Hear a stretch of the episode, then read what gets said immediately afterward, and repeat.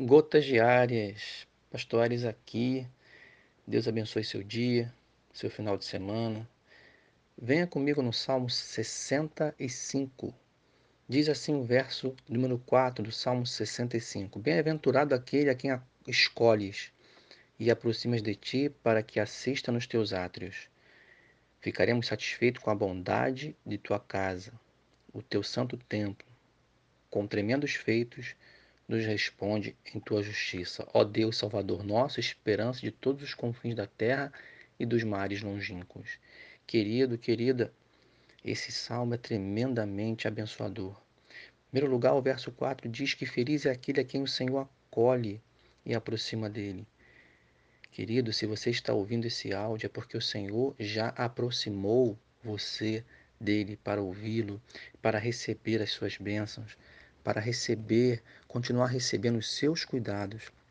Você é um bem-aventurado, uma bem-aventurada, você é uma pessoa feliz e deveria assim se sentir porque Deus está na sua vida. Quantas pessoas ainda estão longe dos pastos do Senhor, do rebanho do Senhor, mas você está agora tendo contato com a palavra de Deus, a presença de Deus, porque o Espírito Santo ele está presente aí na sua vida. Querido, isso é um privilégio. Isso é a bondade de Deus na sua vida. Isso é o zelo do Senhor com você. Jamais te deixarei, nunca te abandonarei, diz o Senhor. Não importa se seja no hospital ou no lugar mais longe da terra, a bondade de Deus te alcançará lá. Querido, o verso 4 diz ainda que ficaremos satisfeitos com as bondades de tua casa. Meu irmão, minha irmã, aquele que conhece a Deus, tem a bondade de Deus, mas também aprende a reconhecer essa bondade, aprende a agradecer ao Senhor. Esse final do verso 4 ele fecha muito bem com o verso 5, porque ele fala dos tremendos feitos que o Senhor nos responde né, em sua justiça. Meu irmão, muitas coisas que acontecem conosco são de fato a bondade do Senhor. Muitas coisas que acontecem vêm para livramento.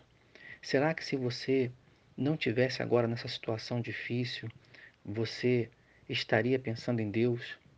Você estaria pensando mais em sua família?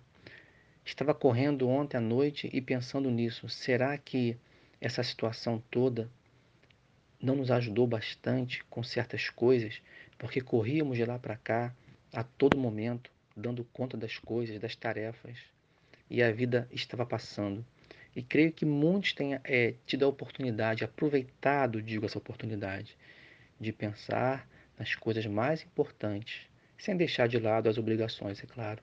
Então, meu irmão, algumas coisas aconteceram para o seu bem, Talvez até aquela pessoa que o Senhor distanciou da sua vida foi para o seu bem, porque você tinha em conta, você tinha em alta conta aquela pessoa. Mas aquela pessoa fazia mal para você, afastava você dos caminhos de Deus.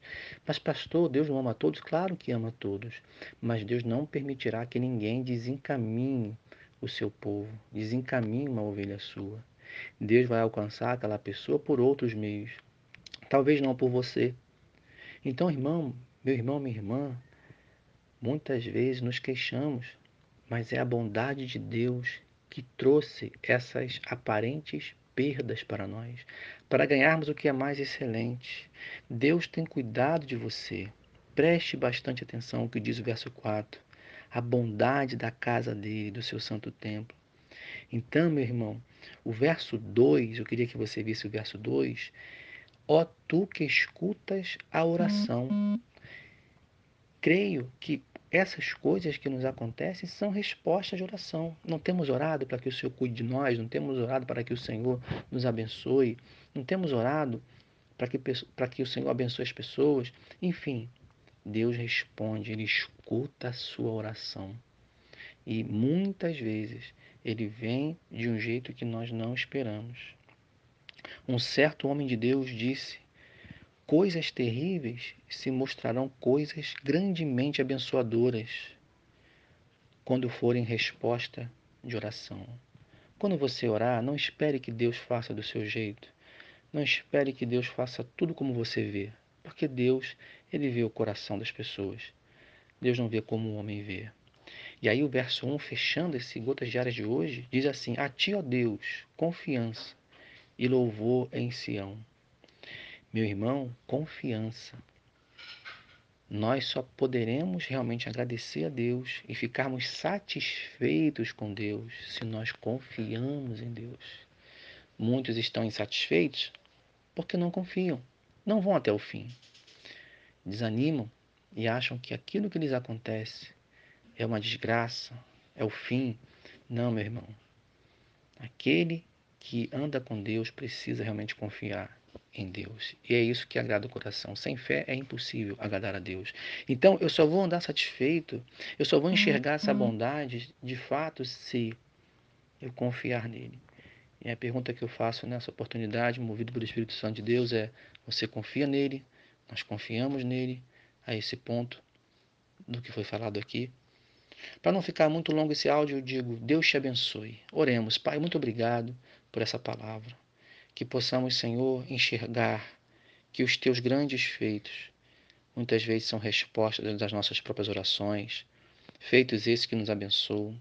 Pai, eu peço que o Senhor aumente a confiança do teu povo em ti.